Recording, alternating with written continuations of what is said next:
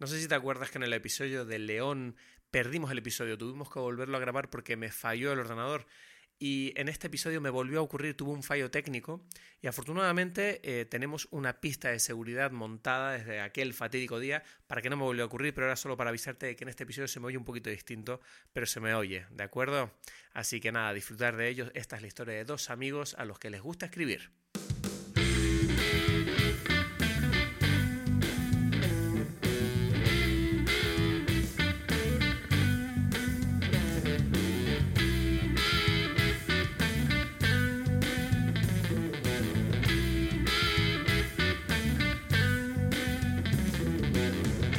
Hola a todos, bienvenidos una semana más a Dime Pelis. Mi nombre es Cristos Gacielo aquí desde Tenerife. Y eso ahora me toca a mí, ¿no? Es Ponte desde Berlín. Sí, se supone. Ahí, Entonces. Te lo sabes todavía. 70 ¿Cuántos episodios llevamos? 74. Este es el 74. Bien. Ya te va entrando la estructura del principio. Yo creo que cuando lleguemos al 100, ya más o menos la intro saldrá perfecta. Ok, muy bien. Me gusta esa idea, esos planes.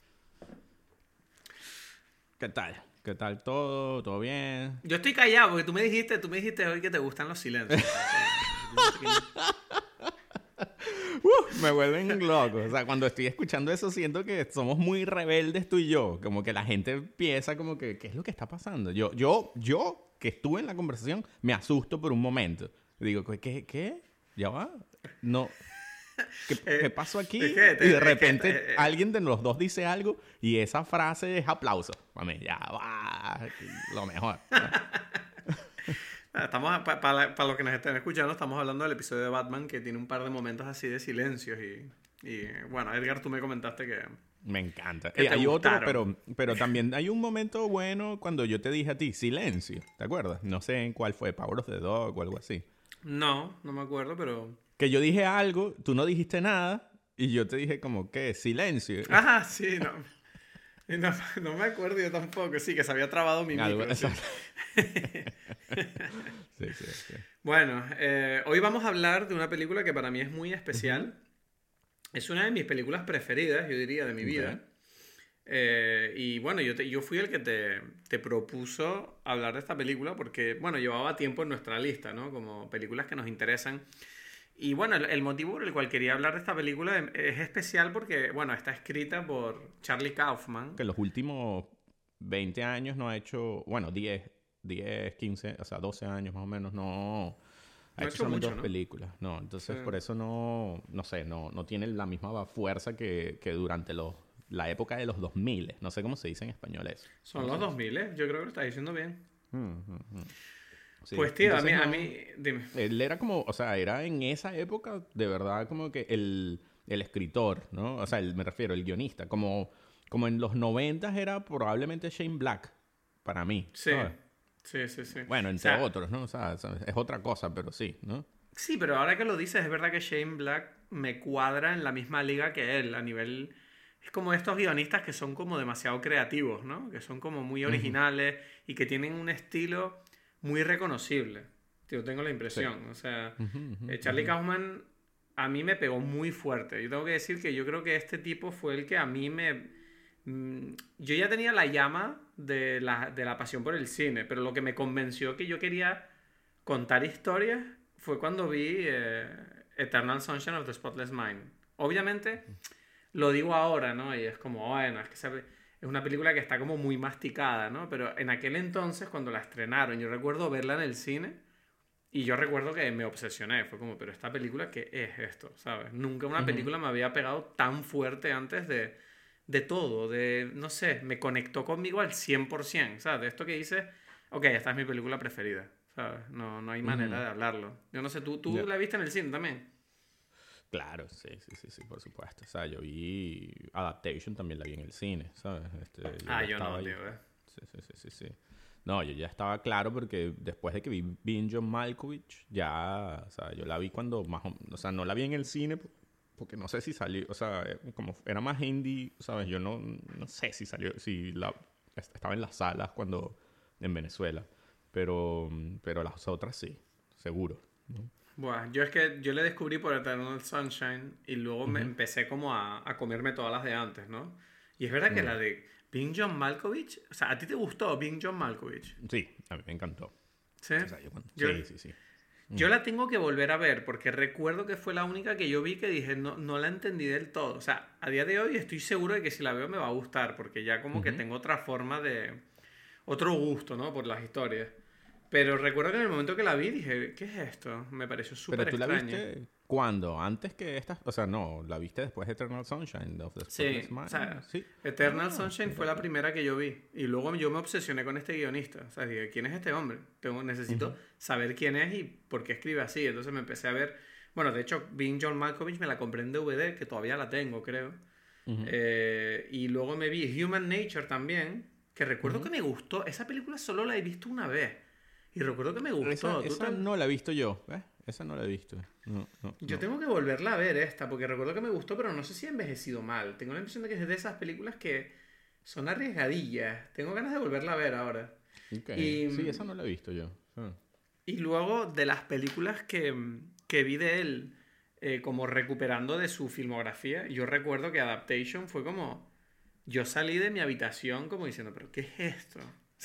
Ah, pero esa lo- también la viste después, o sea, de Claro, claro. Ah, es que, es que claro, para mí todo es como, es una experiencia distinta porque yo lo, yo lo vi como en orden, ¿sabes? Excepto saltándome de Human Nature, pero vi John Malkovich, después Adaptations, después Confessions of a Dangerous Mind, y después Eternal Sunshine of the Spotless Mind y tal, y, y claro, uno nota también como que la, o sea, en ese momento o sea, yo estaba construyendo mientras veía las películas la imagen de este Charlie Kaufman, ¿sabes? Porque yo, prin- o sea, en este momento yo todavía estaba descubriendo como que lo que son las voces de cada persona que, que está, eh, que forma parte del equipo que produce una película, ¿no? Entonces como que yo no sabía hasta qué punto Being John Malkovich era una cosa de Spike Jones o de Charlie Kaufman o de qué, ¿no? Eso te iba a decir. Es que yo pensaba que Spike Jones, por ejemplo, yo sí lo conocía. Y recuerdo que yo decía, cuando vi Being John Malkovich, recuerdo pensar como que, ah, vale, es que esa película no es. ¿Sabes? Como que la volví a ver porque era de Charlie Kaufman, pero no le presté atención en su momento. Porque pensé, bueno, es una peli de Spike Jones. Y yo era como, bueno, sí, Spike Jones. ¿Sabes? Que en aquel, en aquel entonces a lo mejor no le hice mucho caso a ese tipo, ¿sabes? Pero para ti, ¿qué, qué significaba Spike Jones en ese momento? Ah, Spike Jones era como el tipo de los videoclips. Y yo decía, me apetece ver una... Claro, es que ¿sabes qué pasa? Que yo crecí mucho, para que te hagas una idea, yo siempre separo mi vida en, en épocas, ¿no? Eh, Por ejemplo, la universidad fue de 2003 a 2009. Y claro, 2003 fue cuando yo llegué a la universidad y me encontré en mi carrera como con gente que de verdad sabía de cine, ¿sabes? Había como esa especie de, de reto intelectual en las conversaciones. Y entonces nació en mí esa idea de, ok, tengo que ver más películas y tengo que enterarme y acordarme de los nombres de, la, de las cosas, ¿sabes? De los guionistas. Porque esto, Pero que aquí Luis gente- Fernández Ardón era uno de esa gente. no, o sea, sí y no. o sea, Luis era simpático. Eh, Luis ¿sabes? Fernández Ardón va a terminar siendo como la persona más nombrada de este podcast al final. Bueno, tenemos ¿sabes? que invitarlo un día, yo creo. O sea, no, porque yo creo que Luis debería, debería, de hecho, Luis debería estar en un episodio especial donde nosotros celebremos nuestra amistad. O sea, tiene que estar ahí él. Ya, los malvados. No sé, algo así va a decir. Ah, ¿sabes? estos, estos mequetrefes, diría él. Ya. Que de hecho, de hecho, bueno, no quiero hablar mucho de Luis porque tampoco es plan, pero él- es que ¿sabes qué pasa? Que como he vuelto a hablar con él recientemente, me hizo demasiada gracia que el otro día me di cuenta que su handle, o sea, su, su usuario en Instagram, eh, es Luis Pellero. Que Claro. Pellero es como, es como esa, no sé qué significa Pellero, pero es como esa palabra que él usaba que estaba obsesionado con el, el, el El pellero superhéroe ese raro, el Pellero Exacto. enmascarado. ¿Qué es un Pellero? No lo entiendo. No sé, es, una, es su cosa, su personaje, ¿no? Sí. Es demasiado gracioso, Luis. Bueno, Luis. Bueno, podemos decirlo, ¿no? A la gente que nos escucha que Luis Alejandro Fernández Ardón es un director que ha, ha hecho dos o tres películas, creo, ¿no? Ya, no sé, muchas en realidad. En mi cuenta son muchas, pero no sé cuáles son oficiales, cuáles no. No sé cuántas ha hecho, pero eh, creo que la más grande es la del El secreto del manuscrito Vincel. Ay, no me acuerdo del nombre. Ya, estamos aquí en el cine Ah, no. underground de, de Madrid. Sí, sí, esto es muy underground, pero mira, Luis Alejandro, mira, voy a buscarlo en IMDb que seguro que hizo todo lo posible. Estábamos hablando de Spike Jones y nos vamos Da a igual, da igual, da igual. Hay que, Ay, no sale, sí sale. Él está en IMDB. Tiene que estar. Luis Fernández. Igual es Luis Fernández. Yo. No, no, le encuentro. Yo pensaba que él estaba. Qué raro. quizás estamos buscando algo mal, no sé. qué raro. No sé, no sé. Bueno, eh, bueno, es que esto está fatal. No lo hemos preparado bien, pero bueno, en el próximo episodio ya lo prepararemos y lo nombraremos con, con decencia. Bueno, lo hemos nombrado ya muchas veces, lo que quiero decir. Ya, pero bueno, hoy, intenté como darle un poco de publicidad. Un poquito más de peso. Sí, y no lo conseguí. Bueno. que, bueno, volviendo, bueno, al, volviendo, volviendo a la universidad. Entonces, claro, en la universidad yo sentí como que, que yo era un poco como inculto. O sea, esa, esa sensación que tú tienes de decir, vale, me gusta mucho el cine, pero no sé lo suficiente como para opinar de cosas que, que no sé, ¿sabes? Era como, ok, tengo que aprender más. Entonces, claro, yo me recuerdo que los dos primeros años de carrera, literal me pasé, fue como, y creo que la he nombrado alguna vez en, en este podcast, esa época que de verdad que vi películas casi todos los días. O sea, todos los días era como, venga, voy a ver una película de, no sé, de este tipo. Eh, ahí fue cuando descubría un montón de, yo qué sé, Kevin Smith, descubría, pues eso, Michel Gondry, Spike Jones, eh, bueno, todos estos cineastas, ¿no? Medio independientes, súper creativos, que tú decías, wow, qué, qué pasada lo que hacen. Y Charlie Kaufman, obviamente, fue como una de las grandes figuras que me marcó porque creo que fue, él fue el primer guionista con el que me identifiqué porque siento que él tiene muchas mm, cosas de su personalidad que, yo siento que conectan conmigo. O sea, él es muy personal en su trabajo y se nota, porque él trata muchos temas de forma recurrente, como la ansiedad social, la ansiedad existencial, el, miedo, la timidez, la incomodidad ¿no? de relacionarse con otras personas, el, el, dolor que uno siente con los comportamientos de los demás, etc. Entonces, de verdad que conectó mucho conmigo este hombre y, lo admiró muchísimo. O sea, yo de verdad que Charlie Kaufman, si, si tú me dices guionista, probablemente sea la primera primer nombre que me viene a la cabeza sea él, ¿sabes? Y, y, y, bueno, no sé, cuando pienso en Adaptation fue como esa película que después de Eternal Sunshine yo sentía como, bueno, obviamente no puede haber otra película que me sorprenda más. Y sí la había, ¿sabes? Como que Adaptation siento que es incluso más comparado con Eternal Sunshine, que no deja de ser una obra que es muy de Gondry, yo siento que esta película, a pesar de que está dirigida por Spike Jones, yo siento que huele a, huele a Kaufman todo el rato, ¿sabes? Es Kaufman puro y duro. Y, y, la verdad que me, me, sorprende cómo Spike Jones, en cierta manera, conecta bien con él a nivel de guion. O sea, no sé cómo... ¿Tú me entiendes cuando te digo eso? Como que yo no, yo no siento que Spike Jones esté intentando imponer un estilo por encima de lo que el guion ofrece. entiendo, entiendo, entiendo. Sí, no, o sea, mm, eh, es curioso porque es como una película, sí, o sea, yo lo veo como, tienes razón, o sea, yo creo que, que por eso digo, cuando yo estaba hablando que cuando yo vi en John Malkovich, o sea, yo, yo fui como conformando a través de la carrera de las películas de Charlie Kaufman como que la esa, esa persona de, del del, uh, del escritor, ¿no?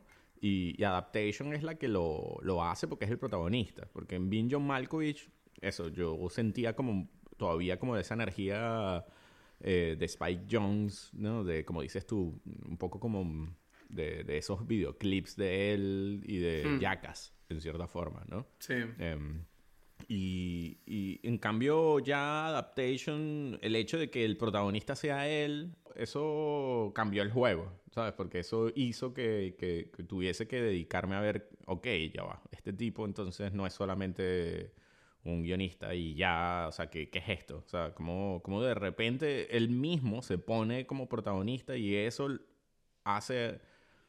Es como una, es una especie de trampa, ¿no? Que él, que él, hace, que él utiliza para, para ponerse como, como de protagonista. O sea, mm, sí, de, de llamar la atención.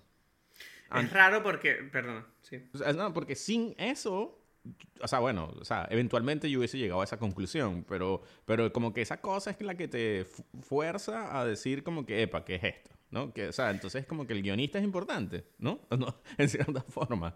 Hombre, en cierta forma el guionista es lo más importante que hay en el cine. Claro, pero, eh, yo sé, pero, pero como que mm, él hace que una persona, o sea, un mínimo, con un mínimo interés al ver esta película, a- piense como que quién es esto. Entonces ya sabes que él es él, ¿no? O sea, porque se llama Charlie Kaufman. Entonces empiezas a pensar, oh, ok, ¿quién es este tipo? O sea, pero Charlie Kaufman, no un guionista eh, X. No sé si me explico, ¿sabes? Como que uno puede pensar en guionistas y tal, pero él, él de repente se convierte como una celebridad. Él se convierte a sí mismo en una celebridad al hacer eso. Sí, o sea, es que ¿sabes qué pasa? Que, bueno, esto lo podemos decir antes de entrar en la película, pero es que lo curioso es- de este guion es que es un guion que en cierta manera se come a sí mismo, ¿no? Porque es como que la propia historia, o sea, originalmente Charlie Kaufman estaba intentando adaptar realmente el libro del ladrón, El ladrón de orquídeas de Susan Orlean. Y el tipo se, se empezó como a, a- a torturar porque no lo conseguía. Y entonces como que poco a poco empezó como a tirar hacia escribir un guion sobre la dificultad de adaptar el libro del ladrón de orquídeas poniéndose a él como protagonista. ¿Qué pasa? Que esto, esto es algo que él hizo un poco a la desesperada porque no era capaz de adaptar el libro y lo hizo sin avisar a nadie y entregó el guion hecho pensando que esto iba a acabar con su carrera, ¿sabes? Como en plan, es que esto lo van a odiar, ¿sabes? Y, y bueno, Spike Jones no, él apoyó y al final no, dijeron ok, dijeron bien. Y fue como, ¿qué? O sea, yo creo que hasta Charlie Kaufman se sorprendió de, ah, vale, o sea, ha colado, ¿no? Y es como que, es curioso porque yo siento que la idea de hablar de la dificultad de pensar en cómo hacer la- el proyecto que te estás proponiendo es como la primera idea creativa que a uno le viene a la cabeza cuando intenta ser original, ¿no? Es como un poco, es como cuando tú haces un, no sé, a mí, a- yo no sé si eso es, es raro, pero yo, yo como persona creativa, siempre que he tenido un problema a la hora de preparar una presentación de una gala o una presentación de un evento en directo o un anuncio, lo que sea, siempre lo primero que uno ha- hace, o sea, siento que la primera idea outside of the box es como, vale, vamos a hablar de lo difícil que es hacer esto, ¿sabes? Es como... Pero lo curioso es que no sé si se había hecho nunca para una película y, y claro, en la época que salió, que también es como, bueno, 2002, ¿sabes? Era otra época que ahora. Que por cierto, esta película cumple 20 años este año, no sé, estamos como con esa tradición. ¿Te acuerdas que antes Exacto. Estamos un poquito con esa tradición de las películas que cumplen 20 años y, y bueno, parece mentira que cumpla 20 años porque yo siento que esta película sigue estando, o sea, no ha envejecido nada mal. Es, es perfecta. O sea, Meryl Streep está espectacular. Chris Cooper, bueno, de hecho, Chris Cooper ganó el Oscar.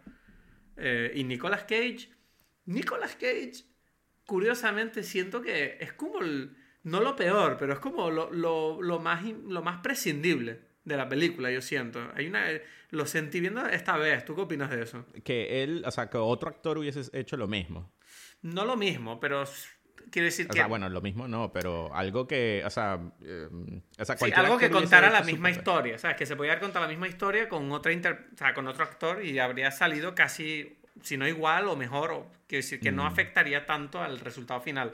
No sé si, si Ya. tú opinas lo mismo. O sea, tú- Más o menos, pero, pero pienso que, que, que eso pasa con prácticamente todos los actores, ¿no? ¿Tú crees? O sea, yo creo que hay películas que tú dices, si no fuera por este actor, esta No, película sí, no sí, sería sí. lo que es. Sí, sí, eso sí, pero en adaptation.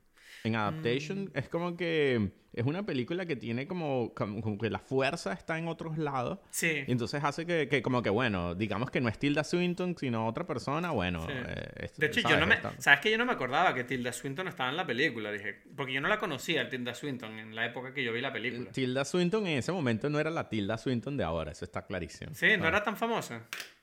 O sea, no era, Tan no era famosa. esta, esta, y esta idea que ahora tenemos, ¿sabes? Sí. Tú lo ves que allí es como una mujer medio normal, ¿sabes? Sí, sí, sí. Es verdad que Tilda Swinton nunca hace papeles normales, ¿no? Es como ya, es como, si tú vas a darle un papel a Tilda Swinton, es como va a ser un...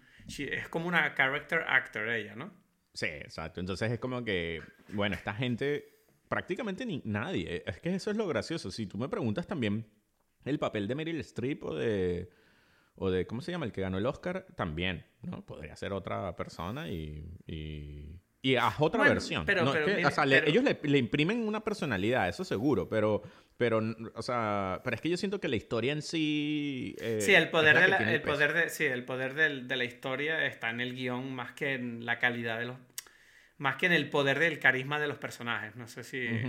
Algo así, eso es, es más o menos lo que, lo que, lo que siento yo. Y, y claro, quizás el, el- el que en realidad puede ser más juzgado como por su actuación es Nicolas Cage por el, porque son estos gemelos, pues. ¿sabes? Es que sí, es un poco... Bueno, estamos hablando mucho de la película, que es una cosa que yo sé que tú estás pensando. Entonces vamos a hacer la sinopsis y entramos ya de lleno, pues. O sea, porque hay cosas que hablar aquí.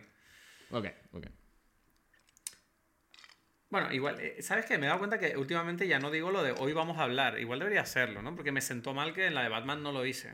Digo... ¿No lo hiciste? No me acuerdo. No, no lo hice, así que me parece feo y yo solo por, por respeto vamos a, vamos a decirlo. Bueno, luego veré si, si esto en edición no lo corto. Hoy vamos a hablar de Adaptation, que en España, ¿sabes cómo se llama? Mm, No. El ladrón de orquídeas. Ah, es verdad, es verdad. Bueno, que es el nombre del libro, ¿no? Claro, y tú sabes, uf, es que mira, o sea, una cosa que yo no me había dado cuenta hasta ayer cuando la volví a ver Ajá. fue el sentido del título de la película. No sé por qué ni siquiera se me pasó por la cabeza lo de adaptation como el hecho de que él está adaptando el libro. O sea, yo, yo, yo- había algo a mí que yo pensaba adaptation y yo pensaba como, bueno, los animales que se adaptan a las cosas. Ya, ya, ya, ya. Pero es interesante porque para mí eso es muy importante. Claro, claro, Claro. bueno, ahora me lo contarás, pero te juro que ayer yo estaba viendo la película así y dije, Eh, ¿por qué no me di cuenta hasta ahora que esta película va de un guionista y no de un tipo que le gustan las flores? O sea, fue como... Fue, ra- fue rarísimo en ese sentido. ¿sabes? Yo sentía que la historia... Bueno, en fin, ahora te lo cuento. Vamos allá. Eh, hoy vamos a hablar de Adaptation en España, conocida como El ladrón de orquídeas, que es un título con más gancho comercial aquí en España. Al parecer decidieron los distribuidores. Y eh, va eh, dirigida por Spike Jones y eh, escrita por Charlie Kaufman. Y va de lo siguiente. Charlie Kaufman, un reconocido guionista de Los Ángeles, vive un periodo de crisis creativa tratando de adaptar el libro El ladrón de orquídeas de Susan Orlean. Todo lo contrario que su hermano gemelo Donald, que recién acaba de empezar a meterse en el mundo del guion. Charlie escribe tal como vive, con gran dificultad y lleno de inseguridades, mientras que Donald lo hace con soltura y sin preocuparse demasiado. Juntos se adentran en el mundo de Susan Orlean, la autora a la que intenta adaptar Charlie, una mujer que escribe sobre la vida sintiéndose incapaz de vivirla, pero que abre los ojos descubriendo la intensa y aventurera vida de John LaRoche, un excéntrico botanista. Bueno, te digo una cosa. ¿Sabes qué? Dime, Yo tengo dime, que dime decir el trago de la bebida, ¿no? ¿O no? Es que ves, o sea, tenemos que intentar colar la bebida en la intro, yo, porque yo siento que ahora tengo ganas de hablar de la película y más hablar de alcohol, pero vamos allá, porque estaba yo pensando precisamente hoy cuál sería tu bebida y no se me ocurrió ninguna. Ya, bueno, es que te digo que esta, es mi- esta bebida es una de las bebidas más... Es que yo para esta película de eso me volví loco. Yo. Entonces es como que hice un... es- Este es el trago más inventado de todos, ¿no? Ajá. Y... Mira, eh, un- hacemos una cosa, ¿vale? Vamos a repetir lo que hicimos en Licorice, porque yo me acabé mi Cornan Oil Ajá. y, y quiero servirme otro. Entonces, voy a ir a la que tú cocina. tardas mucho. No, tardo dale, dos segundos. Tú habla de tu cóctel y yo, mientras voy sirviendo, yo te escucho. No puedo, no me van a oír aquí, pero ya yo entiendo, te escucho. entiendo, entiendo, entiendo. Ok, ok, ok. Muy bien. Bueno, te voy a decir, el trago de esta película, bueno, todavía no tiene nombre, a menos que el nombre sea el Adaptation Cocktail, ¿no? Porque es de esta película. Y es, por un lado, o sea, el, el licor principal es una ginebra que es hecha especialmente para mí. Es una, o sea, un, yo hice una apuesta, ahora no recuerdo cuál fue la apuesta, y yo gané esta apuesta. Y em, un amigo me, o sea, aquí hay como una empresa que hace ginebras personalizadas. Entonces, yo tengo una botella de ginebra que se llama la Edgar Special, tiene mi foto y tal, y está hecha... Sí, sí, eso va a estar en el... Voy a, voy a montarlo ahí en el, en el Instagram cuando salga el trago. Y entonces es una ginebra que tiene... em, uf, es que ahora no me acuerdo cómo es esta palabra en español. Pero bueno, tiene cardamomo, eh, semillas de cilantro, eh, limón y... em, esta palabra que es como lo típico de la ginebra. Tú por casualidad sabes qué es lo típico de la ginebra. El típico... Ajá, eso, el pimiento ese, el pimiento ese. eh, Es como una, es como una pimienta, sí, como una pimienta que, o dice. Eh, pepino. Sí, no, no, no, pero la, es como que el, el sabor de la ginebra tiene este, esta fruta, o sea, como que este árbol, esta cosa, y se llama juni, juniperus, no sé, bueno, acabo de buscar. Enebro, enebro, enebro, enebro, ojo, enebro. Bueno. Exacto. Eso lo tengo que repetir yo. Enero, febrero, marzo. Bueno, ok. el cuento, sí, porque no, se supone. Bueno, el cuento es que uso esta, esta ginebra, ¿no? Le pongo a esta ginebra jugo de limón, un poquito de, de sirop para, para hacer como el saborcito, y tiene unos amargos de pimienta de Szechuan, que... un- bueno, este, este, este es una cosa genial. O sea, a te digo. Paulina le flipa la pimienta de Szechuan. O sea, es Bueno, como- bueno.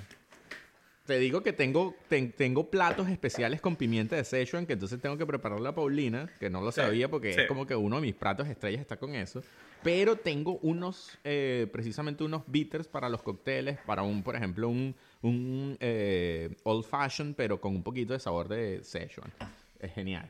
Y bueno, Magnífico. tengo es- ese, es- ese es lo que estoy haciendo para esto. Y, Oye, yo em, estoy aquí, eh, que lo sepa. O sea, que ya he Ah, vuelto. ok, ok. Bien, bien, bien. bien. y, eh, y bueno, tengo una, eh, un refresco, no sé qué palabra, una soda de lavanda.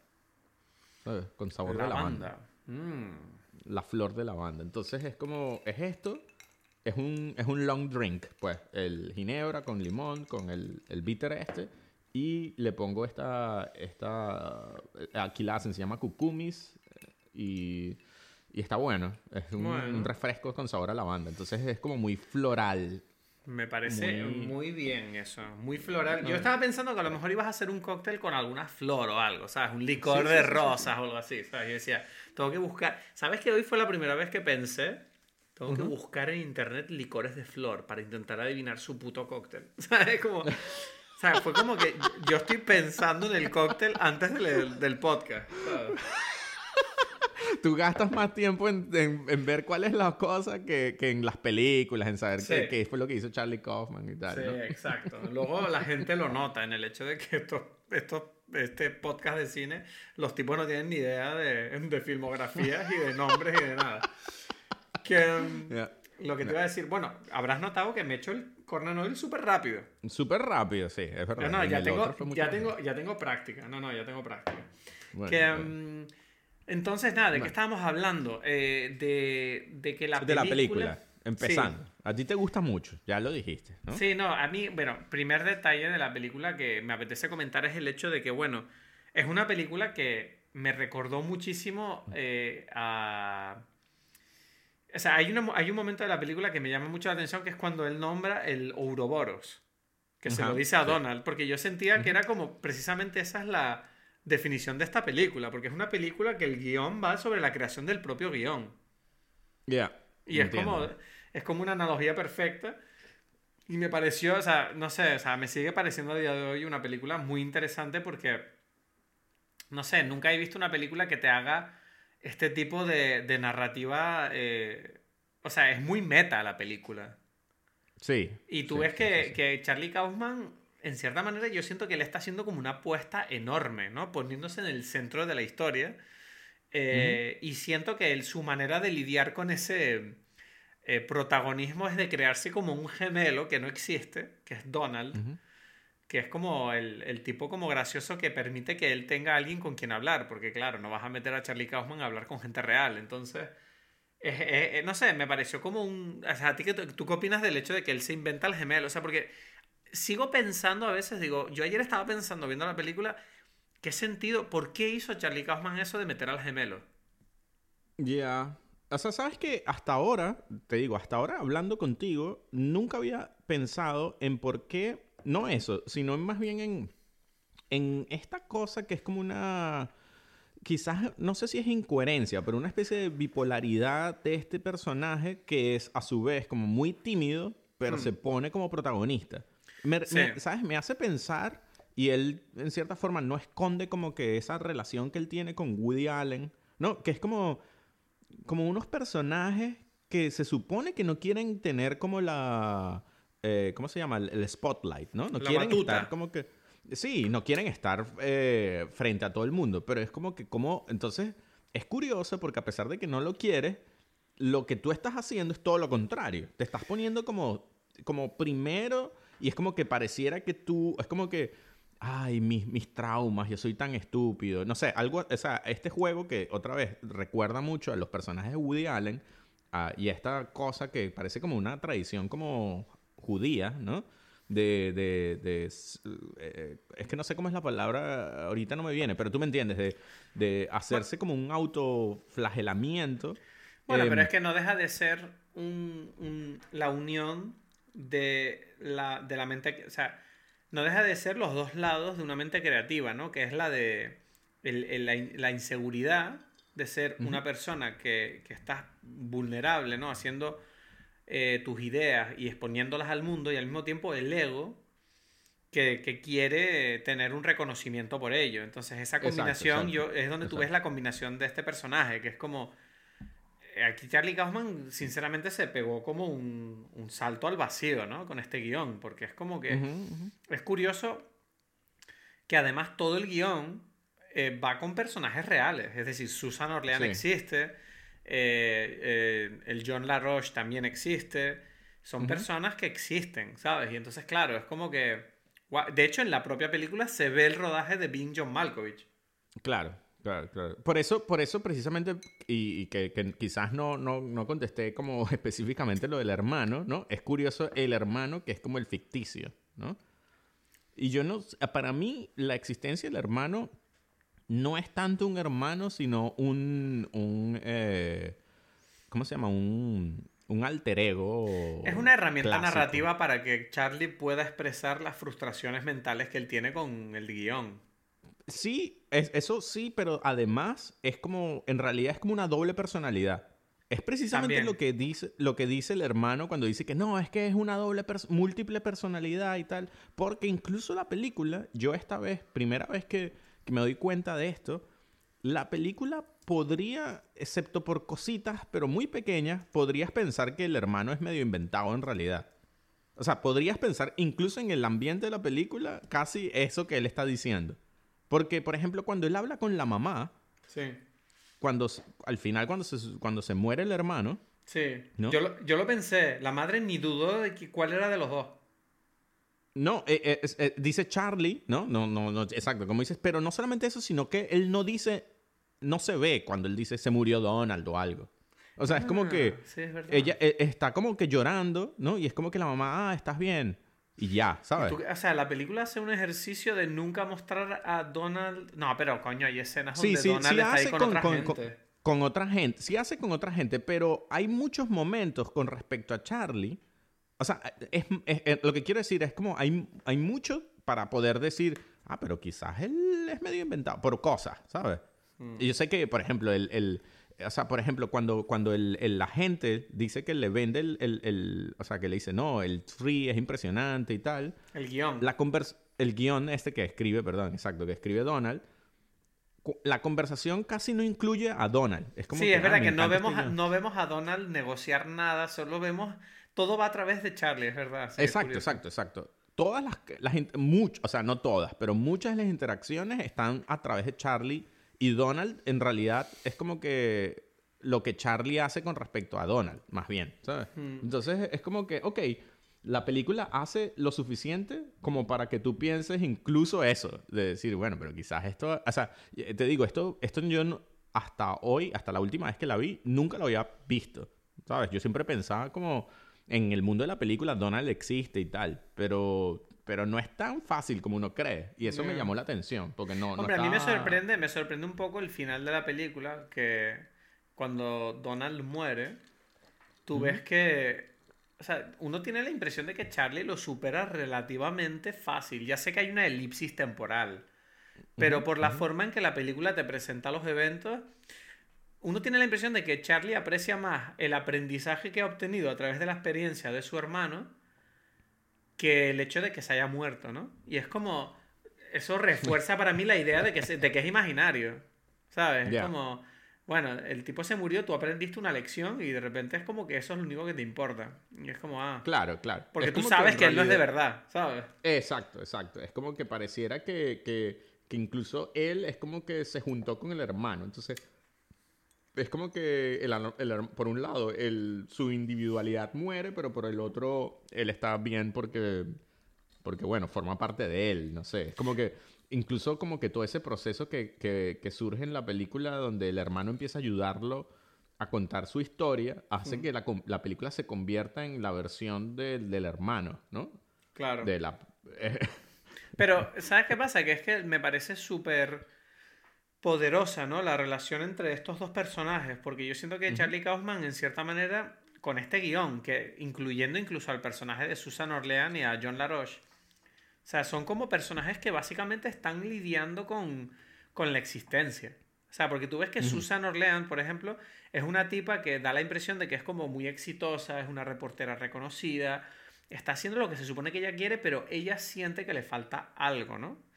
Y es como que toda la película mira a sus personajes a través de esta ¿qué te falta a ti en la vida? ¿no? Tú ves que Charlie, por ejemplo, tiene éxito como guionista también, pero a él le falta el cariño y la conexión con la gente.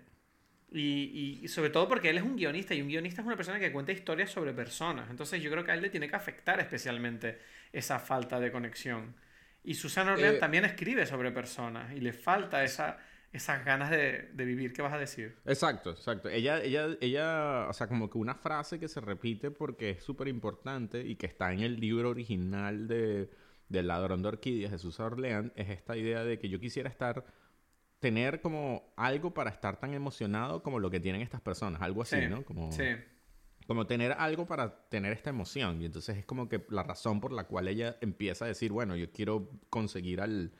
¿Cómo es que se llama la orquídea esta? El fantasma, no Sí. sé. O sea, Una orquídea Que- fantasma, pues. Exacto, que es como que la orquídea más increíble y tal.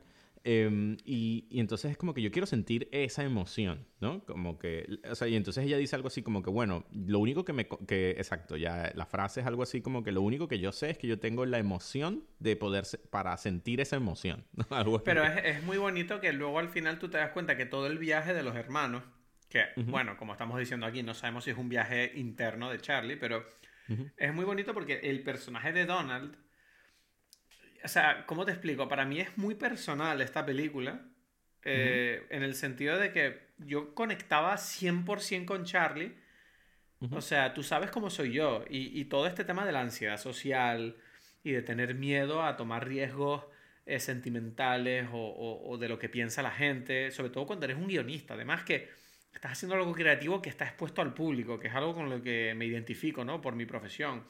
Ujú. Y, y tú ves a este tipo que tiene este personaje Donald, que Donald es como, en cierta manera, parece un estúpido, pero él es como la solución a tu problema. Es como, mira, lo que Exacto. él lo que está haciendo es como darte, o sea, hacerte ver que la perfección es un, es un obstáculo, no es tu rampa al éxito. Y, Ujú. y tú ves que el tipo está como todo el rato, pues, demostrándole que a través del cariño y, de la, y del despreocupamiento es como uno a veces es capaz de desbloquear pues el potencial que tiene dentro y me parece brutal la frase que le dice al final porque, porque esa frase resume mucho tal y como te comenté antes, ¿no? Este miedo que tiene Charlie a no conectar con la gente y, él, y él le dice como, mira, es que tú, mm, tu valor no está en la conexión que tienes con la gente. El valor tiene, está, eh, o sea, tu valor está en lo que tú decides darle tu amor y eso te representa. No el hecho de que ese amor te sea correspondido o no. Exacto, exacto, exacto. Y, exacto. Sí. y- o sea, la frase original, la he dicho de otra manera, pero la frase original es You are what you love, not what loves you. Y me Exacto, pareció, al mismo tiempo, tengo la- por un lado tengo la impresión de que no tiene mucho sentido, pero por otro tiene todo el sentido del mundo. No sé si me Sí. explico.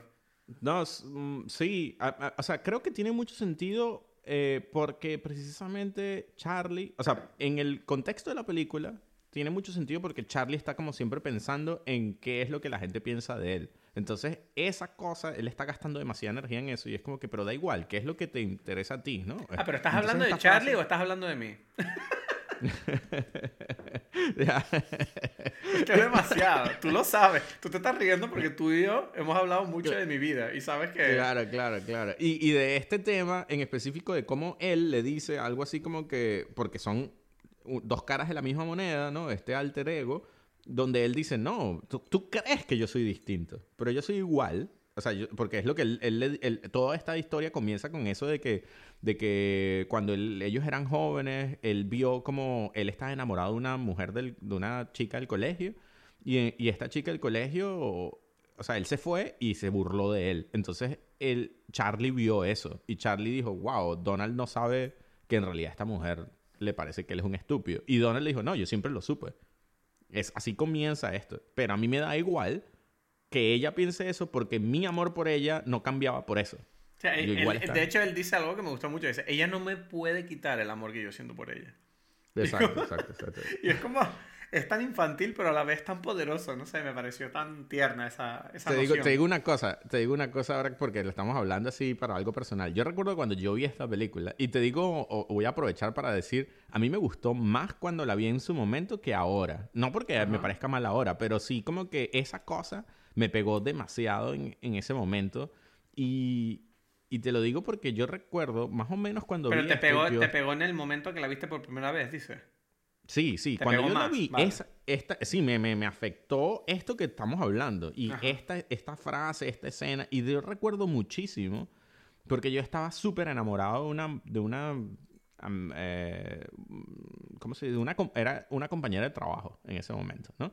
Y ella ella, o sea, lo sabía, pero como que ella no, no, eso, no era correspondido. Pues es literal así como la situación. Y yo recuerdo que cuando yo vi esta película, a mí me afectó tanto esta cosa. O sea, yo en ese momento yo sentí todo lo que él estaba expresando. Y dije, ¿sabes qué? Me da igual si no es correspondido porque yo estoy enamorada de esta mujer y ya. O sea, me da igual si ella quiere estar conmigo o no. O sea, como que... Eh, y es gracioso porque muchos de mis amigos se frustraron ahí conmigo porque es como que, que ladilla este tipo, ¿sabes? Que como que cuando ya casi que lo estábamos convenciendo de que se olvidara de esta mujer, que no tiene nada que seguir, que hacer con ella, ¿sabes? Eh, Vino Charlie Kaufman a joderle el Llega esta película a joder y él como que de repente se levanta, todo, o sea, se, se, convence más de que me da igual y voy a seguir aquí en esta cosa, ¿sabes? Pero es una, es una cosa muy linda esa ese mm. concepto, ¿no? Porque yo creo que es verdad que uno, tiene que querer hacer o querer eh, sentir lo que quiere sentir más allá y no ser dependiente de su entorno para ser, para buscar su identidad.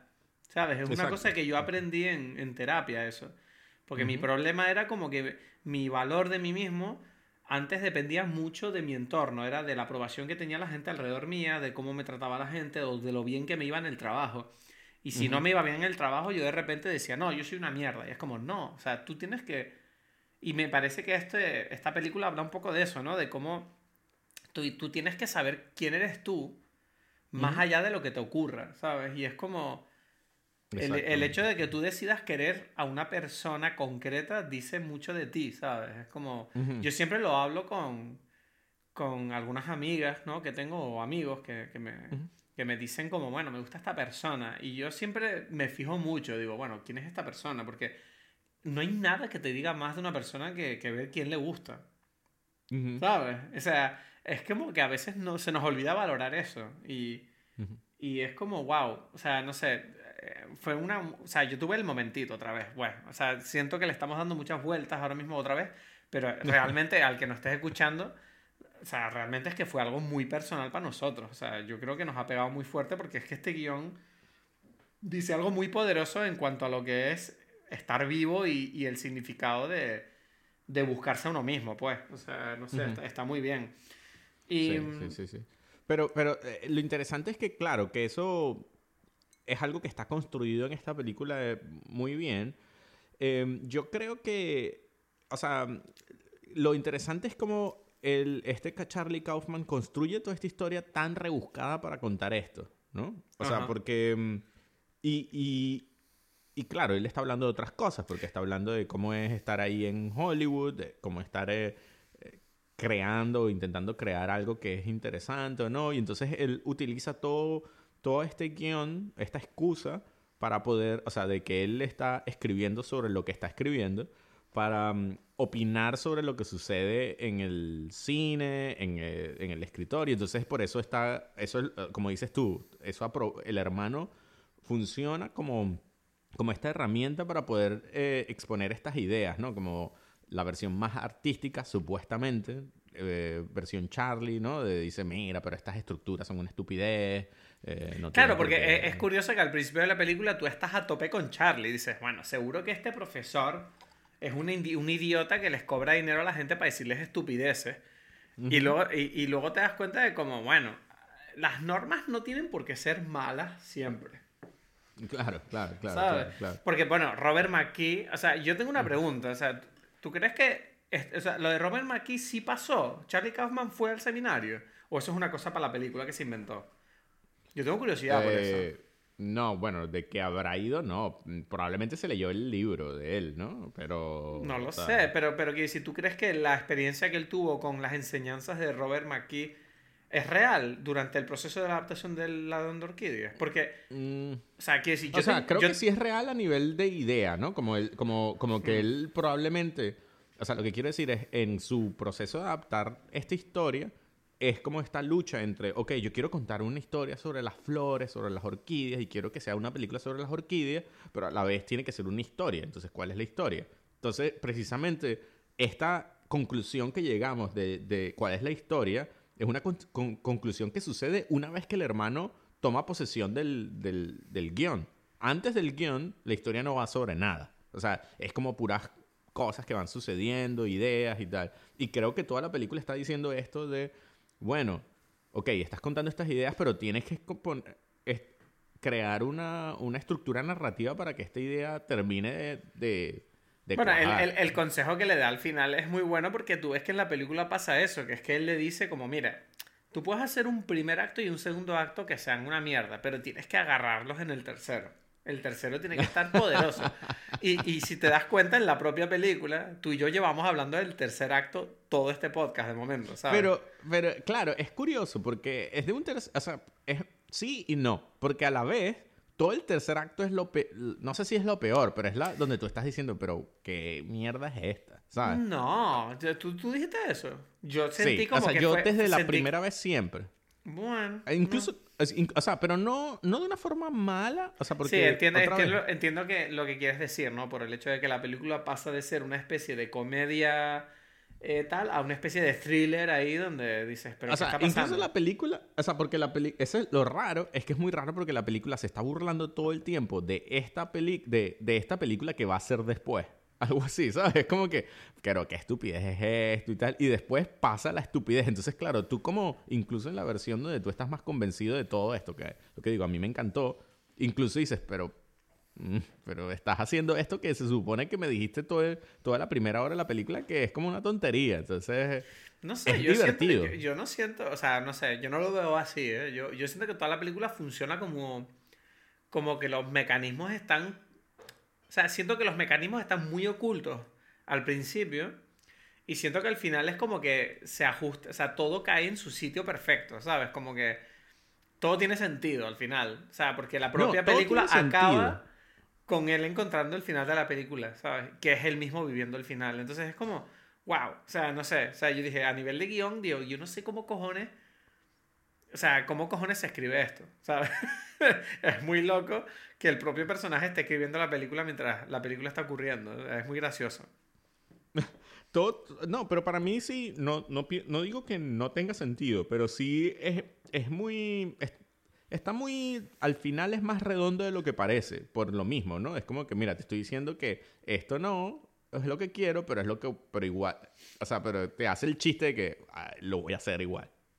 Porque toda la película, toda la primera parte de las películas es decir, no quiero hacer esto, no quiero hacer esto, no quiero hacer esto.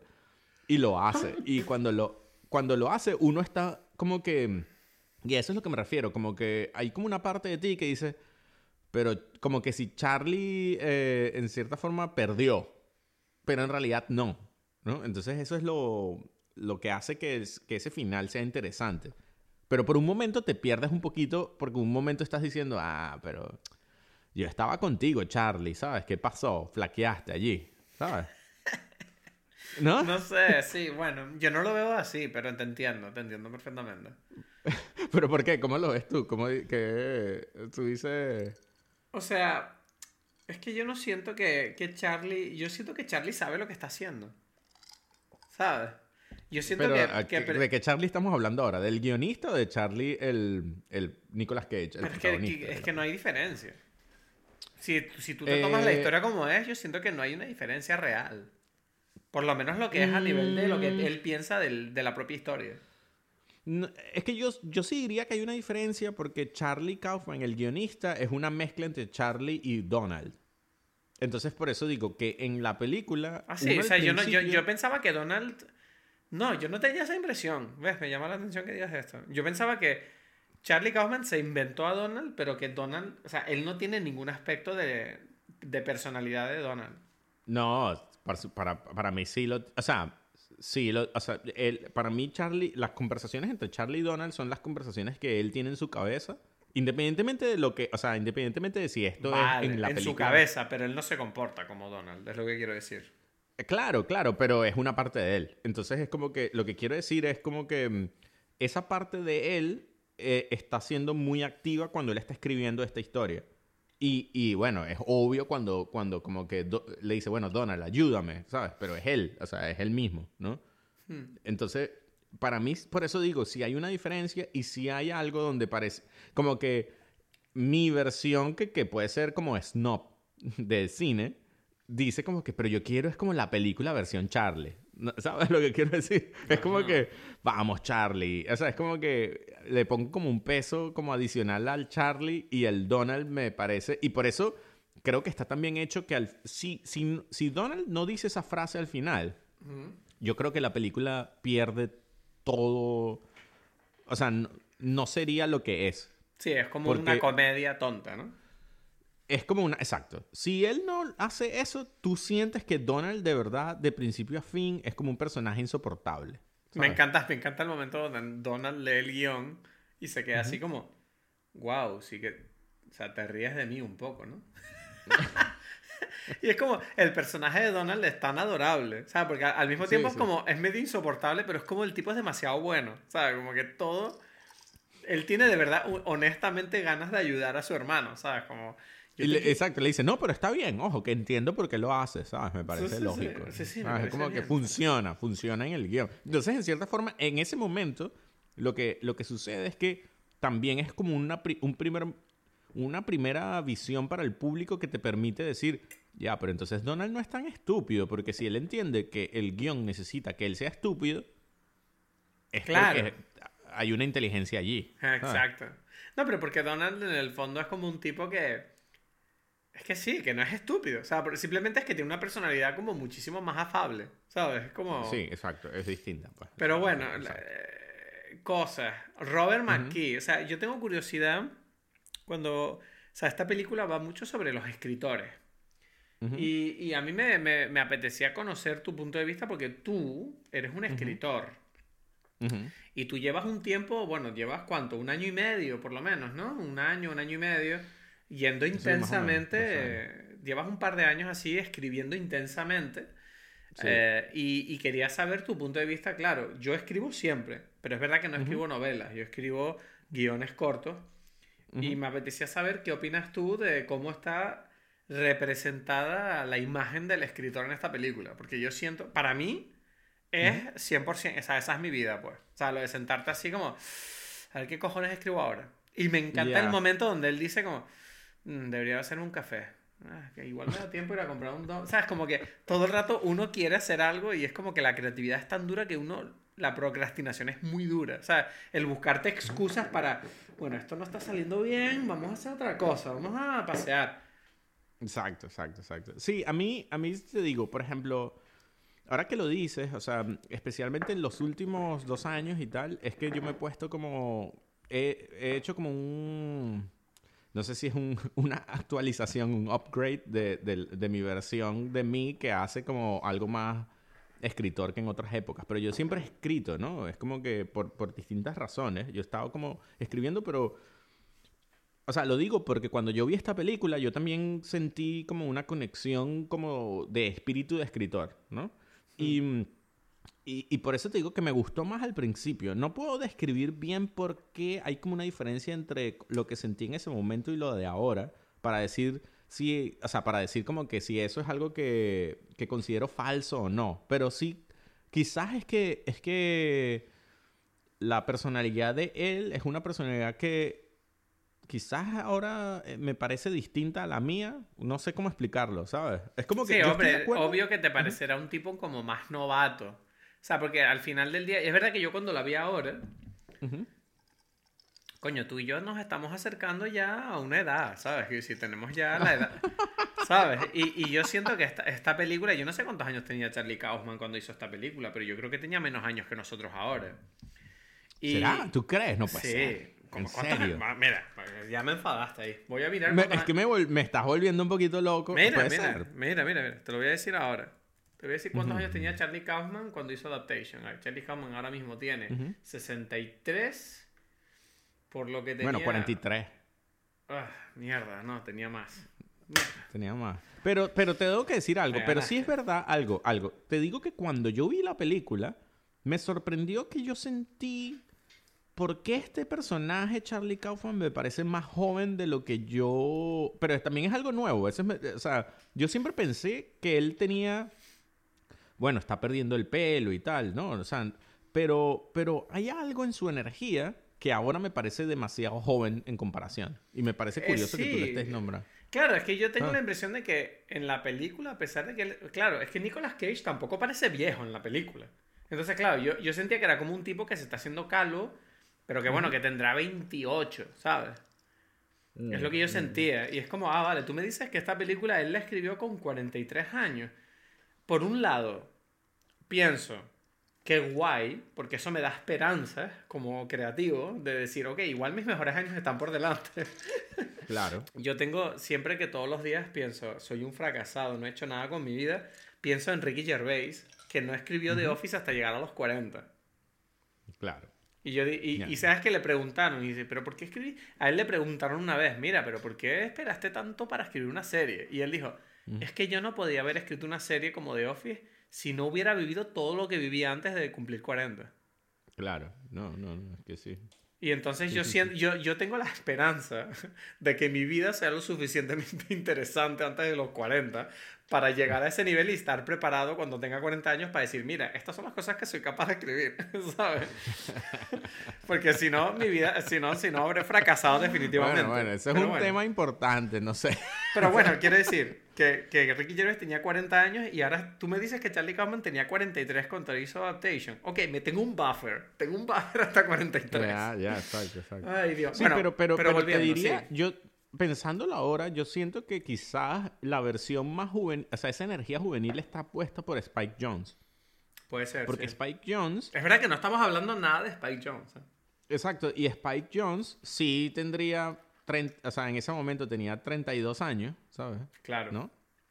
Y ya está más, mucho más, y Spike Jones tiene en general como una energía mucho más juvenil que, que Charlie Kaufman. Sí, o sea, Spike Jones siempre me ha parecido un tipo que como que se niega a crecer. ¿Sabes? Es como un tipo que Es le como da- el clásico, a mí me da risa porque es como que eh, patinetero, Es como O un sea, Tony, es como- un Tony Hawk que sabe grabar películas. Es algo así. Pero, pero todavía no, ni siquiera. Hasta- o sea, sí, es que hasta, pero hasta además se es parece como más físicamente a. Tony Hawk. O sea, es que es muy Eh, loco. entiendo lo que quieres decir, pero además, pero es que además es, es graciosete porque es como Jackass, ¿sabes? Sí, él, Jackass. él tiene un sentido del humor bastante amplio. O sea, a mí Pero- me gusta, pero me por- gusta eh, Spike Jones porque siento que es como un Donald. ¿Sabes? Es como un tipo que tiene talento y no se preocupa demasiado en la forma en que él muestra ese talento. Es como un tipo dice, No había "Mira, pensado en eso del Donald, pero tiene mucho del, del Donald, ahora que lo dices, porque él es un... Sí, él está, él está haciendo su- sus locuritas, ¿no? O sea, Bueno, cuando tú ves sus... eh, yo tengo sus recopilados todos sus videoclips en DVD. Y, ¿En serio? Guau. Sí, yo tengo... tú no te- tú- tú- yo pensaba que tú lo tenías. El especial de... Yo tengo el especial de... Estos especiales que sacaron. Sí, sí, donde- sí, tenían de varios directores. Yo tengo el de... Tengo el de Michelle Gondry, el de Spike Jones y el de... No me acuerdo quién es el otro ahora, estoy borracho. Cunningham, ¿no? Puede ser, no me acuerdo. Sí, bueno, sí, estoy sí. borracho. Pero la cuestión es que el de Spike Jones, yo recuerdo que me lo vi. Uf, me, me entraron ganas. El de Spy, Spy Jones, mira, Me entraron ganas de verlo esta noche. increíble. Te digo, el de Body Holly de Wizard, increíble. El de Beastie Beastie Boys, Boys. Sabotage. Sabotage. Sabotage, Sabotage es uno de es- los mejores videos de la historia. Bueno, en la Que- canción, todo. Es como que Todo, es una todo. cosa increíble. Sabotage, pero además yo Sabotage recuerdo que lo vi de niño. Y yo decía, ¿qué coño? O sea, yo pensaba que no era un videoclip, yo pensaba que era una serie. Y decía, ¿qué es esto? No entiendo esta, Ujú. histo- no entiendo esta serie. ¿Cuándo termina la presentación? Y cuando terminó fue como, ah, coño, es un videoclip. o sea, fue como, me y me pareció súper divertido. Yo estaba con ganas de ver la serie de televisión de Sabotage. Yo decía, Ya, esto ya, tiene... ya, Ay, Y, y tiene Bjork. El, o sea, el videoclip de Bjork It's So So Quiet es increíble. Uf. Daft Punk, Daft Punk. Pero es curioso, ¿ves? Que, es curioso que precisamente yo tenía los especiales de Michelle Gondry y de Spike Jones y ambos coinciden en muchos artistas.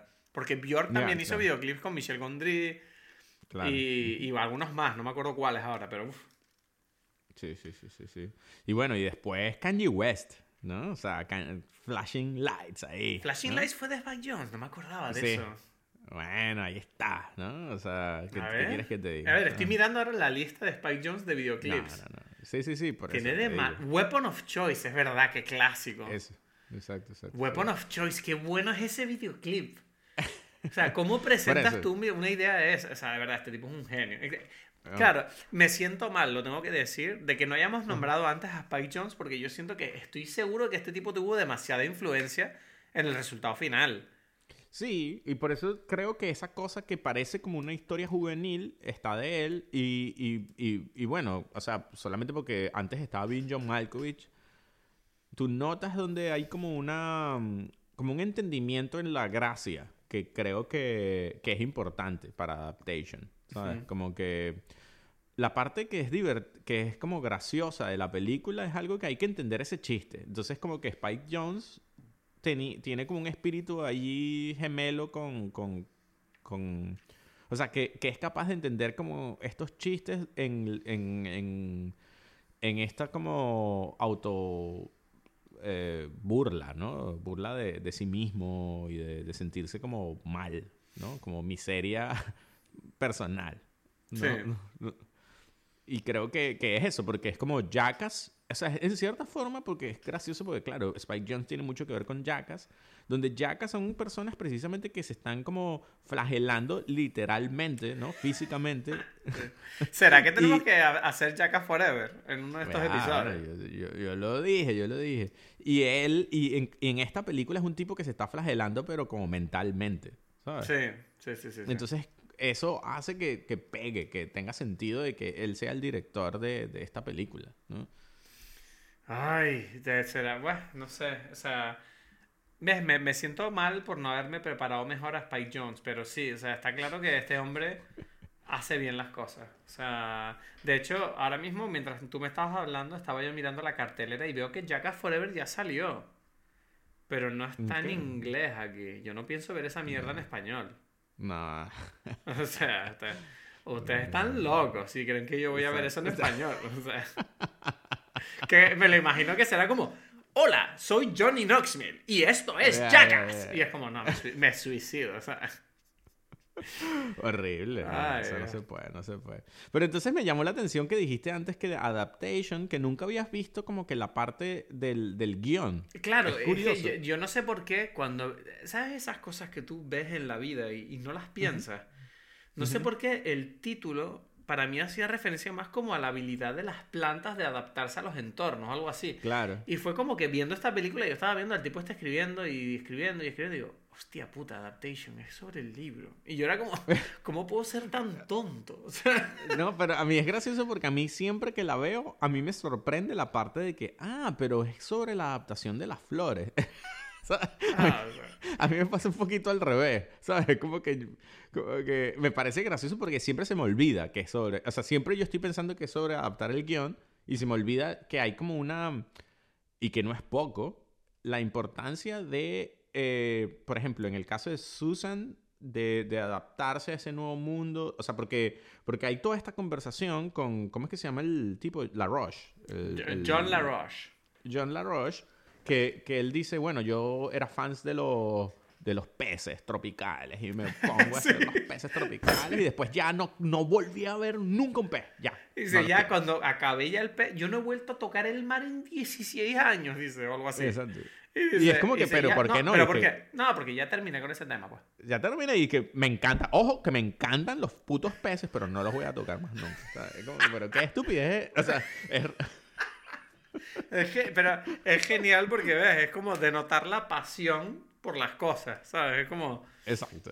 como, eh, exacto, como exagerar el sinsentido de la cosa, pero a la vez eh, eh, hay como un elemento relacionado con adaptarse, de poder cambiar, ¿no? Que, es como que pareciera que los otros personajes están buscando eso, como que Susan Orlean está intentando entender qué, qué es eso, ¿no? Cómo, cómo, cómo se produce ese, ese proceso de adaptarse al entorno. A, ok, si ahora soy esto, soy esto. Entonces eso significa cambiar estas cosas. Y bueno, Charlie está teniendo el problema de que es como que él nunca se puede adaptar a la situación donde está y... sí, ves, había, había sí. en ese momento. Yo sentía un poco eso, o sea, o sea, igual que te dije que lo de la plana, Sí, yo sentía que era como adaptation en el sentido general. Y fue como. Es curioso eso, que, no me di cuenta de. Joder, eh, no, eh, obvio que el título es sobre la adaptación del libro, ¿sabes? Y es como... Claro, claro, pero, pero por eso, otra vez, me parece curioso porque es lo otro y a mí siempre se me olvida eso, y que no es, que, que, es como el tema, ¿no? Y, y, te digo una cosa, eso sí me, también lo pensé, porque estamos hablando de las dos cosas como de, de, de pensando de la escritura, que digo, pero qué, qué título tan genial, porque es como, y digo, no, me cuesta hacer como un título así. Te estoy diciendo, ¿sabes? Mm, ya, no, es que para mí no es un buen título, en verdad. Para mí es genial, porque es esta mezcla de estas dos cosas. Es genial por el significado y por lo, que, por lo que representa, pero yo siento que no es un título fácil de, de decirle a la gente o que no se queda ahí en la, en la cabeza, porque también el póster de la película también me parece una cosa súper rara. Que tú ves eso sin saber nada y dices, yo no sé si quiero ver esta película. ¿Sabes? Que es como la, la imagen esta de Nicolas Cage, que es como un jarrón de planta caído y con la planta tumbada, ¿sabes? Y dices, ¿qué es esto?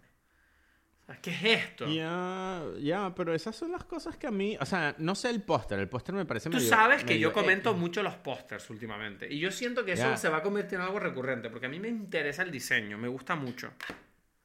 Sí, y, pero lo que ahí viene algo que me parece interesante, que es como que lo que yo veo, es como, aunque este póster no sea tan bueno, si decimos eso, me parece mil veces mejor que los pósters genéricos que hay ahora de no, no. Exacto.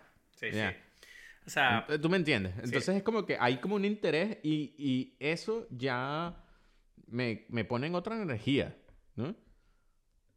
Como, es lo que digo, como que me gusta o no me gusta, ¿qué significa esto? Bueno, pero porque no deja de ser una película indie, ¿no? O sea, quiero decir, esto no es una película blockbuster, o sea, no creo yo que fuera a tener no, un, pero Nicolas Cage, Meryl Streep. nah, pero hay, o sea, todos los actores En ese momento, eh, ojo, Nicolas Cage en el 2002. No, no, no digo que no fuera famoso, digo que todos los actores siempre hacen películas indie. O sea, todos hacen sí, algún pero, momento. Mm, no sé, esta película es como de las más grandes que han, que han hecho ambos, tanto Spike Pero por lo que se convirtió después, yo no creo que esta película. No, pero, pero a nivel de producción ya se considera una película grande es más grande que todas las demás. O sea, no sé, es que ahí vienen como cosas relativas. Es gigante si tú te pones a ver como en comparando con otras cosas. Eh, lo que pasa es que no puedo hacer como que la comparación de... Yo no, me, yo no soy bueno como para saber tenía, tenía 19 millones de personas. Ya, por eso, yo no, sé... Pequeña, tienes razón, pero igualmente... No, pero es que, es que, o sea, lo que quiero decir es que, no sé, esto es algo que siempre es como más complicado de pensar de, de, de lo que parece. Lo que quiero decir es era muy grande. Pero con un, yo entiendo que es como que el espíritu de estos dos personajes, Spike Jones y Charlie Kaufman, es muy poco formulaico. Entonces, por eso, o sea, pero no lo hace necesariamente independiente. Es, es, porque ellos son así, ¿sabes? Como que ellos se, se, salieron del, del no, son como que ellos no, no hacen algo normal, ¿sabes? Más mm. que que el presupuesto, la estructura, o sea, cuando tú, cuando tú notas como que todo lo que, lo que significaba ser bien John Malkovich y tal, tú te das cuenta y que, ok, esto, o sea, ya va, que, que tiene bastante dinero y que tiene bastante, bastante dinero. y, en parte, En parte la película también lo pone, cuando, cuando es como que tú ves el agente, tú ves el... Eh, ¿Cómo es la ejecutiva esta Tilda Swinton? Bueno, pero tú me ¿no? entiendes que Eh, cuando yo digo una película indie, no me, no me refiero a una película necesariamente de bajo presupuesto, sino una película pues que, que no sea un guion producido por una gran con una gran proyección, ¿me entiendes? Como guiones creativos originales que buscan esos públicos niche. Mm, ya, es que, es que la diferencia, por eso digo, yo entiendo lo que, o sea, solamente estoy queriendo como acotar que el... Que Como un en- poquito en- más en- arriesgados, pues, o sea, las ideas. Que, que bueno, pero eso no lo hace. O sea, es como decir, yo que sé, Apocalypse Now no es indie, pero es como que, wow, arriesgada. Eso es lo que quiero decir. Sí, ¿no? te Como- entiendo. Vale, igual, igual estoy como- diciendo una estupidez. Yo tengo que avisar de una No, cosa. no. Pero no, tengo que avisar de una cosa. Estoy borracho. Estoy borrachísimo. Entonces, llevo un rato intentando decirlo, pero es que el segundo cóctel me entró fuerte. Fue como, uff, o sea, yo no sé si con las prisas hice mal la mezcla, pero uff. Es verdad que tú, o sea, es verdad, porque te lo tomaste rápido. No, además. nada, yo Sí. uf, me lo bebí, o sea, me lo acabo de terminar hace un rato y está, uff, estoy demasiado relajado. Me da igual si no te gusta este episodio del podcast, estoy muy tranquilo y esta noche duermo tranquilito. Pero, pero, sí, no, no sé, o sea, vamos a, a, eh, bueno, no sé de qué estamos hablando, perdón. Vamos a, vamos a... Bueno, te voy a decir una cosita, una cosita. O sea, eh, ahí, como volviendo loco. Que, que me llamó la atención también, dijimos que no sabía que estaba Tilda Swinton, pero yo tampoco, la que me sorprendió fue Maggie Gyllenhaal. Eso te- sí que Bueno, Maggie. Gyllenhaal y la otra, ¿cómo se llama la otra? La camarera. Se me olvidó el nombre ahora. Eh, Judy Greer. Judy Greer, que la No, ella sí adoro. sabía.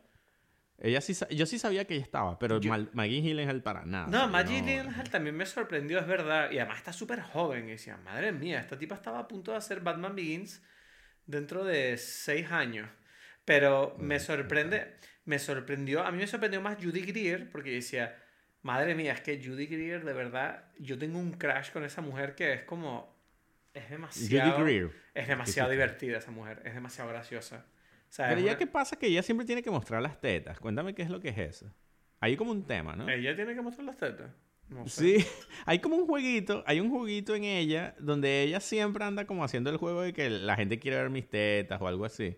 No, O sea, pero es- no sé dónde están, porque, o sea, yo no, bueno, no porque sé. es como que en esta película sale, obvio, es como que el personaje solamente que casi que muestra de las tetas, pero también es el, ella está en, ella es la secretaria de Arrested Development, ¿sabes? Que siempre quiere mostrar las tetas. No sé si te No, no me ¿No te acuerdo de esto, no. Pero, Pero, bueno, tuviste Arrested Development o no? Sí, pero no me acuerdo. O sea, sí, lo de que Ya, se le es marcan que los ella era como pezones. que la secreta la secretaria del papá de, de los tipos, ¿no? De Ajá. Arrested Development. Y ella siempre es como que tiene como una, mm, una historia con este tipo, es su amante, no sé.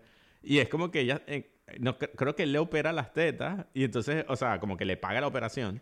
Y entonces es como que ella siempre está como que, pero mira, y es como que todos y que, ah, ya, o sea, es como que, como que cualquier excusa es buena, ¿sabes? Sí, bueno, eso en esta película no lo vi, pero no sé. Yo, No, yo solo sé pero, que esta pero lo digo encanta. porque es lo casi que lo único que hace. Entonces me no, llamó la atención. No, que- puedes decir eso. No. Yo voy a defender a Judy Greer, que me parece una actriz cómica. Pero no estás increíble. entendiendo lo que estoy diciendo. O sea, no me estoy burlando de ella. Estoy diciendo que el personaje incluso está escrito de tal forma de que es una fantasía sexual de Charlie Kaufman que es para verle las tetas, ¿sabes? Mm, sí, pero no Sí, siento, no siento que... Sí, pero bueno, quiero decir, lo de verle las tetas es algo como súper específico. Yo creo que este personaje está hecho sen- sencillamente como un personaje atractivo, Es una adorable. fantasía sexual de él. Sí, pero bueno, no deja de ser, quiero decir, no, no es, quiero decir, la acción me da igual, la cuestión es que ella aparece haciendo su papel de tipa adorable, ¿sabes? Que es como, uff, me encantaría conocer a esta mujer, y a mí es que me encanta Judy Greer, o sea, yo estaba como en Charlie Kaufman, Sí. pero no me acordaba que era ella, ¿sabes? De verdad, o sea, era como, no, no me lo podía creer cuando la vi, dije, oh, además está tan joven, está en el momento perfecto, ¿sabes? Era como en su máxima esplendor de mujer. O sea, yo tuve un momentito ahí que dije, uff, no me acordaba de cuánto me gustaba esta mujer, de verdad. Ya, entiendo, entiendo, No sé dónde está ella ahora. ¿Dónde está Judy Greer? Hace tiempo No que no la veo. Pero ¿sabes qué me llamó la atención también? Me llamó la atención que los personajes, el esposo de Meryl Streep, o sea, del personaje de Meryl Streep es, es, nada más y nada menos que Curtis Hanson, ¿no? El director de de LA Confidential, de Eight Mile. Eso no lo sabía. Eso no. ¿No? Exacto. Que, que es gracioso porque, bueno, voy a hacer como un desvío, pero da igual. Porque curiosamente vi Pam y Tommy, la serie. ¿sabes? Ah, ¿la viste? Sí, sí, sí, sí, sí. sí. Es interesante, es interesante. Y él está o sea, hay alguien que interpreta a Curtis Hanson también en algún momento. Y me llamó la atención, que, pero qué curioso que estoy viendo, ¿sabes? Dos días seguidos como al personaje Curtis Hanson en la, en, en la televisión, en la serie. Y, y, y también está, eh, no solamente está, eh, o sea, entre los amigos de Nueva York, ¿sabes? Que cuando ellos están hablando y él está contando, ay, es que voy a hacer este libro y no sé qué, está David O. Russell. No me di cuenta. Pero bueno, Sí, o tampoco, sea- tampoco es que yo me acuerde de la cara de David Russell. Sí. Y entonces eso me pareció curioso porque es como que, claro, estamos aquí puros directorcitos, aquí somos como la élite de, de Nueva York, ¿no? Ahí como que son los intelectuales que se burlan de la, de la Rush y no sé qué. Ajá. Eso me pareció, eh, no sé, es como un comentario, ¿no? Tampoco es tan importante, pero me, me, me pareció como curioso. Vale. O sea, no sé, no sé. Eh, en fin, ¿de qué estábamos hablando? Es que estoy borracho, Edgar, Me tienes que ayudar aquí. O sea, estoy borrachísimo. Es que, para ver, o sea, creo que hemos hablado más o menos de todo, pero no sé si hay cosas. No, sé si bueno, tienes eh, anotación. eh, cosas, anotaciones, sí. Em, Meryl Streep Ajá. dice que es el mejor, o sea, dice que ella cuando leyó este guion es el mejor guion que ella jamás había leído.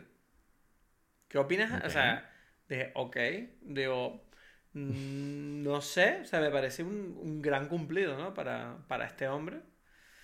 Pero también tengo que decir que siento que, o sea, Meryl Streep de verdad me parece que en esta película lo hace, de, o sea, no sé qué coño iba a decir, estoy muy borracho. Estoy, Bueno, este- no sé. tengo un pensamiento, pero no sé expresarlo, es raro. A mí me parece, o sea, todo es lo que dijimos en un momento, para mí todos los personajes, incluso Meryl Streep, me sorprendió que no, no son tan impresionantes como me imaginaba que eran, ¿no? O sea, Sí, como que eh, el recuerdo de la película era mayor que la propia. Cuando lo vuelves a ver, dices, ah, bueno, la peli está bien, pero tampoco fue. O sea, que si desde entonces han o sea, salido las cosas. actuaciones especialmente no, porque es como que el guion es lo que... Bueno, la Chris Cooper. La, la- la actuación de Chris Cooper, yo la sí que sigo pensando, wow. O sea, este tipo se, Puede ser, puede ser. se volvió es la- sí. loquito. O sea, se volvió loquito y lo hizo bien, ¿sabes? Sí, sí, sí. Meryl Streep es más como el peso que tiene ella que las otras cosas. Pero es A mí me curioso que Meryl cool- Streep es capaz de emanar una sexualidad súper fuerte en esta película. Yo siento que su personaje es como demasiado. ¿No? ¿No tienes la impresión de que el personaje de ella es como muy. Sí. Porque Meryl Streep, yo no sé, nunca he sentido que es una actriz muy sexual. Y en esta película, con nada, tú sientes como una vulnerabilidad como muy atractiva en ella. ¿Sabes? No sé. Entiendo, igual es porque es más Sí. joven, no lo sé, porque es verdad que... Pero bueno, igual, eh, no quiero, no quiero que parezca que aquí como hombre solo estoy viendo la parte sexual de Meryl Streep, pero me sorprendió que en esta película ella es capaz de transmitir mucha, mucho deseo con poca cosa. Ella no enseña las tetas ni nada, ¿sabes? No es como... No, pero, pero, pero yo sí he visto como otras películas de ella que tiene esa misma cosa como, el- por ejemplo, Los Puentes de Madison, por ejemplo. ¿Sabes? Es como ¿Sabes que, yo no, ¿Sabes que yo no he visto Los Puentes de Madison? Uf, esa película a mí me encantó. ¿sabes? Ya, ya, no, bueno. O sea, Michael, Te, Clint- te comento, te Clint comento. Eastwood, ¿sabes? ¿sabes? Hay que verlo, pues. Pero no lo he visto, no lo he visto, no lo he visto. Pues sí, pero tiene como esta misma o, o muy parecida esta energía de una mujer como estancada en su vida mm, cotidiana que quiere algo de emoción en la vida, ¿no? No sé. Y, mm, y a mí, o sea, me parece que es lo que digo, todo está muy bien, pero está muy bien en, en gran parte al- gracias al guion y gracias a quizás a Spike Jones también en su locura. A mí me parece lo más interesante es que no dejo de pensar en lo, lo, lo loco que es. O sea, cuando, cuando el personaje de Meryl Streep está al final y dice, hay que matar a estos tipos, es como muy gracioso porque es como que es algo tan absurdo. Que Es verdad, es solamente- verdad que la conclusión que ella saca es un poco rápida, ¿no? Es como que ni siquiera habla Ah, con es- es Charlie. Por eso, es como que, y por eso digo que, que esa parte es como que tú estás como que todo el tiempo aceptando y que bueno, esta es la parte donde la gente dice estupideces, pues, pero es, lo que toca. Pero Meryl Streep a mí me fascina no tanto que te convenza de que esa es la idea que hay que, la mejor idea, sino que, que es como que yo siento como que, bueno, esta mujer dijo, esto es lo que hay que decir, esto es lo que hay que, o sea, es más bien algo también meta para mí, ¿sabes? Como, así como yo pienso, en ese momento de la película es donde yo más pienso en, en qué dirá o sea, ¿qué piensa Susan Orleans de esta historia? ¿Sabes? O sea, ¿cómo fue para ella ver esta historia? Bueno, yo no sé si tú sabes la historia. O sea, yo leí en IMDB que ella, ella rechazó el guion por completo. O sea, porque ellos no podían hacer la película sin su permiso. y ella cuando, cuando leyó el guion, ella dijo, pero por Dios, esto es horrible, ustedes están locos, yo no voy a permitir que ustedes me muestren... Que no tiene ningún sentido. Claro, porque ella decía, coño, yo no soy así, yo no haría esas cosas. Y de repente el argumento por el cual la convencieron. Fue como, bueno, ¿tú crees que Charlie Kaufman es como sale en la película? Y es como, ah, ok, tienes razón. es como, ok, entiendo que todo es ficcionalizado. Ok, perfecto. Claro, claro. y, la, y, la, y, la, vendió, pero es verdad que yo admito que para la, el ojo desentrenado uno se pueda quedar con la idea de que Susan Orlean es así, ¿sabes? Como, porque claro, la película no te deja muy o sea, toda la parte del final es inventada. Es como una continuación del ladrón de orquídeas que no existe. Entonces, claro. exacto. Entonces, claro, ¿qué pasa? Que, hombre, la película en ningún momento te explica eso. ¿Sabes? Es como. Sí, se supone que ya salió el libro y tal, pero es como que uno no sabe hasta qué punto. Claro, está mezclando realidad y ficción a un nivel. Eh, que, que, es que, bueno, que es interesante y que, que, que bueno, creo que entiendo la preocupación de ella, pues, ¿sabes? Decir, oye, si la gente va a pensar que yo hice estas cosas, ¿están locos o qué? Pero bueno, aún así yo creo que está bien porque hay que tener un poquito de licencia creativa. O sea, todo el mundo sabe que no existe una película que cuente exactamente la verdad. Todo tiene que estar un poco manipulado para que la historia funcione, porque la realidad no es tan interesante, ¿sabes? Ya, yo no sé hasta qué punto todo el mundo lo sabe, pero bueno, pero, pero esa es alguna preocupación que no debería tener el guionista cuando escribe la cosa, ¿sabes? Exacto, exacto. No, sé, o sea, eh, yo creo que, bueno, para ir cerrando, ¿no? O sea, yo, yo creo que Adaptation es una gran película, porque creo que es una película que no sé si todo lo que hace lo hace bien, para mí sí, pero entiendo que haya gente que no le guste sobre todo por la propuesta, ¿no? Esta de una película que busca su propio guion dentro de la película. Pero creo que al final del día funciona por precisamente lo que dice Robert McKee, que yo creo que la forma en que envuelve todo lo que te cuenta la película es lo suficientemente poderoso como para, para dejarte pensando después de que pase la película. Y yo, cuando una película me hace, o sea, esta película a mí personalmente me hace sentir comprendido y, y, y menos solo. Y yo creo que eso tiene mucho valor para mí, porque siento que entiendo que no soy el único que siente estas cosas que siente Charlie, ¿sabes? Y mm, no sé, mm, o sea, agradezco mucho que exista esta película, de verdad. Ya, ya, muy, o sea, bien, bien. Sí, esa es como la idea, ¿no? Del, del, del arte y de la de esas conexiones que uno crea a través de, de estos medios súper eh, raro, ¿no? Porque es como, es lejano, pero, pero toca. Es que hay que, hay que ser, eh, eh, sí, o sea, hay que ser, hay que tener valor en el fondo, si lo piensas, para escribir cosas, porque tú, tú y yo hemos hablado recientemente, tú, tú me, tú fuiste un motor para mí de empezar a entenderme a mí mismo en el sentido de tener que aceptar algunas de las cosas que yo pienso, porque, ¿sabes? Yo, yo recientemente, hasta hace poco, pensaba que, ay, tengo que tener cuidado lo que digo, no vaya a ser que alguien se ofenda. Y tú me dijiste como, mira, si tú piensas las cosas por algo será. Puede que digas alguna estupidez, pero di la estupidez. ¿Sabes? No, no, no tienes que ser perfecto. No, no. Y, y, y, eso se relacionaba demasiado en la película con lo que estaba haciendo Charlie, que era como que él quería que todo fuera perfecto. Exacto, exacto. ¿Sabes?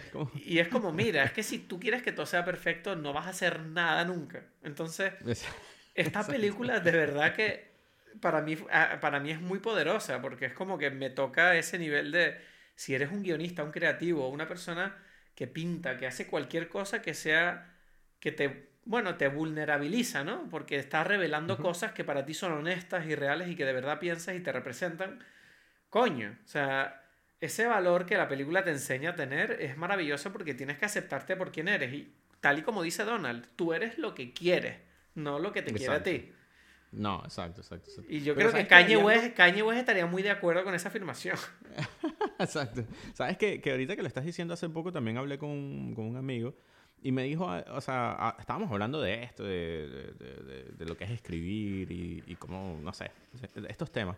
Y entonces él me dijo algo muy interesante porque él lo comparó con, él también es músico, y entonces él me dijo que, mm, que pasa a veces con, la, con los músicos que se quedan como muy, o sea, van a hacer un concierto, ¿no? En una banda. Y es como que si no hacen como ah, la, la, cosa prodigiosa, increíble, ¿sabes? Como que sienten como que si no lo hicieron. Y a veces, como que si no valió la pena el concierto, lo que tocaron o la música que hicieron. Mm. Y es como, no, a veces es como que simplemente toca la canción, ¿sabes?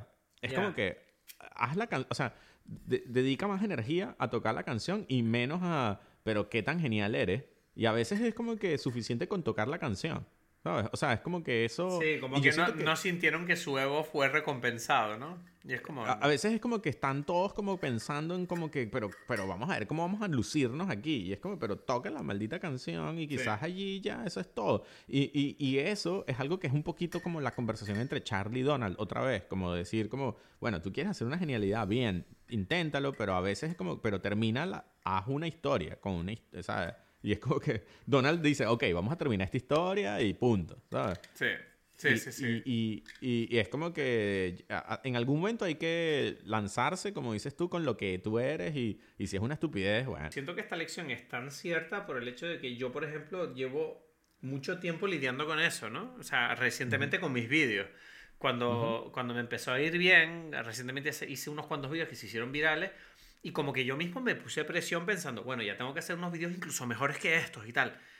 Y es como que, no, haz estos vídeos, haz más de estos vídeos. Exacto. ¿Sabes? Haz más de estos vídeos, está muy bien. No hace falta que dejes de hacerlos buscando otra cosa. Haz esto. No. Exacto, exacto, exacto. Y, y es como que ese ha sido mi gran problema, que he hecho mucho, o sea, nunca he sido capaz de repetir. Entonces, esta película yo creo que es muy recomendable para los creativos. Es muy recomendable. sí, bueno, sí, se puede decir que sí, me gusta, me gusta esa, esa idea. Pero entonces de recomendación, esa es tu recomendación, ahí, yo agarrando como que ese... Pero yo recomendé algo, recomendé simplemente una filosofía de vida aquí. Exacto. Entonces ahora de la filosofía de vida a la película hay un camino allí, de lo que o, cómo es, o me estoy avalando. Bueno, yo tengo una yo tengo una recomendación para esta semana. Ok, ok. Es bastante fácil de ver porque está en Netflix, que es Drive to Survive, la nueva temporada de Fórmula 1. Este documental que sigue la temporada de Fórmula 1. Yo soy un apasionado de la Fórmula 1, entonces... Eh, si alguna persona. Bueno, tú, recomendaste la primera temporada, entonces me gusta que está siendo consecuente, sí. Ah, no me acordaba de eso. Pues ha salido la nueva temporada y tengo que admitir que la tercera temporada creo que fue, no me gustó mucho. Y la cuarta sí me está gustando. Entonces, bueno, además esta semana, este fin de semana, empieza la temporada de Fórmula 1. Creo que es el momento perfecto para rememorar la temporada pasada y, y bueno, creo que es un documental que está muy bien hecho, a pesar de que es un poquito sensación, sensacionalista.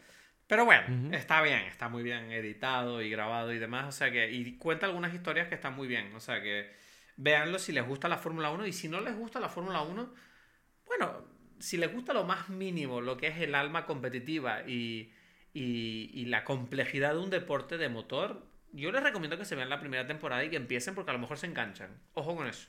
Ok, ok, bueno, bueno, bueno. Sí, sí, siempre tú lo dices y siempre me quedo ahí como que hay que hacerlo. Pero, pero tú no, lo viste, Drive to Survive. No, no, Ay, no, Edgar, no. Edgar. Ya, ya, lo sé, lo sé. Pero a ti te gusta la Fórmula 1, me dijiste. Ya, lo sé. Por eso me pongo un poco como que es verdad, pero es como. No, tienes que. tienes que. Está bien, está bien. O sea, que decir, está bien. hay que verlo. Yo, sí, Sí, sí, sí. No es que no, es que no, no es que no me interese, es que no sé. Así es la vida, no sé cómo, cómo ponerlo. Pero bueno, yo, yo, mi recomendación es una recomendación un poquito más eh, acorde con la temática de la que estamos hablando y creo que vale la pena hacerla para que, porque no sé, quizás sea el próximo capítulo, que es em, eh, Barton Fink, la película de los hermanos Cohen. Que es el episodio de la eh, semana que viene. Eso, eso. Entonces, pero es como que, mira, esta es una de mis películas favoritas. Tú, tú lanzaste una de tus películas favoritas y yo lanzo una de las mías y sobre el mismo tema. Entonces, Me parece genial. Tengo ganas de ver. Mira, ¿sabes qué te digo? La voy a ver esta noche. Uf, uf, me, me gusta mucho lo que estás diciendo. Me gusta mucho eso. Adaptation y el día siguiente, ¡boom! Barton Fink. Me volví loco. Eso, lo quito. Me gusta, me gusta. Mm. Pues ahí está, está. Barton Fink protagonizada por John Turturro, que por cierto aprovechemos para decir que nos... O sea, eh, yo me siento mal de no haber nombrado a John Turturro en el episodio de Batman. Es verdad. Es casi que el mejor actor de todos ahí. Sí. y ni, como- ni siquiera lo mencionamos. Es que fue, fue un- una desgracia en Dime Pelis eso. O sea, o sea, nos, obsesionamos como, esta peli es una mierda. Y es como, bueno, se nos olvidó decir, bueno, pero John Turturro es John Turturro, coño. Exacto. por. Dios, por Dios. No, no, no. Ay, Dios. Hay que, hay que, lo vamos a, a intentar respetar más ahí, entonces. Vamos a, va- vamos a recuperarnos en Barton Fink. Eh, Exacto, John, John que sabemos que escuchas el podcast, don't worry, we're going to make you proud. We love you, man. Esa- muy, muy bien esperar dos horas para que John Turturro, que no entiende nada de español, escuche esta, esta frase en, en inglés. ¿sabes? John Turturro, John Turturro es un Es el tío fan que más grande de Dime Peli. es un tipo, es un tipo que está ahí, tiene mucha paciencia. Él va a llegar y dice, coño, Sam, I knew it. I knew they were going to say something to me. I knew it. Especialmente en una película que no tengo yo nada que ver. John Turturro escuchando Dime Pelis. No, igual está aprendiendo español. ¿Sabes? Y dice, coño, me, me nombraron. Coño, me nombraron. él está aprendiendo español, pero él sabe, hay que poner un warning. Ojo, que si estás aprendiendo español con este podcast va a ser con acento venezolano. Ojo, no te Eso es verdad. Ah, bueno, bueno, bueno. Acá sacaste el tema. Sacaste el tema.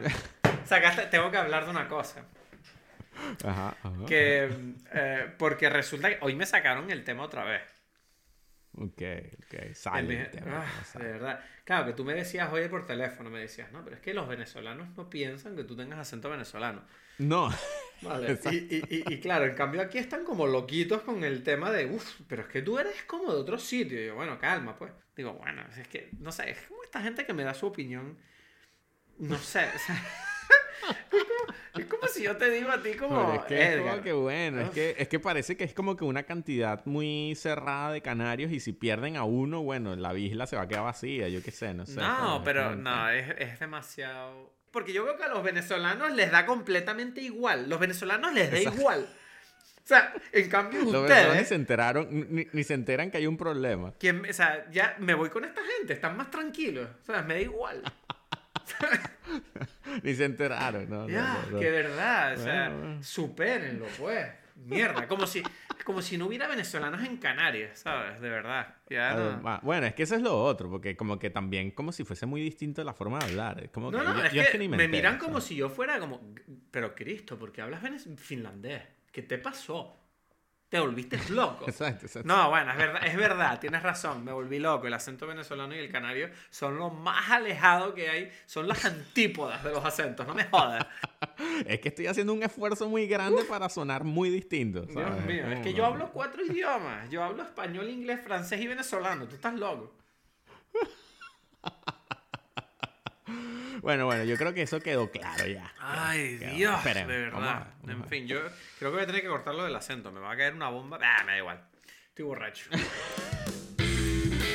Muchísimas gracias por habernos acompañado una semana más. Te pido disculpas por la calidad del audio. Eh, eh, procuraremos que no vuelva a ocurrir, pero bueno, por lo menos ahí está el episodio. Recuerda que puedes seguirnos en redes arroba dime pelis y apoyarnos por PayPal.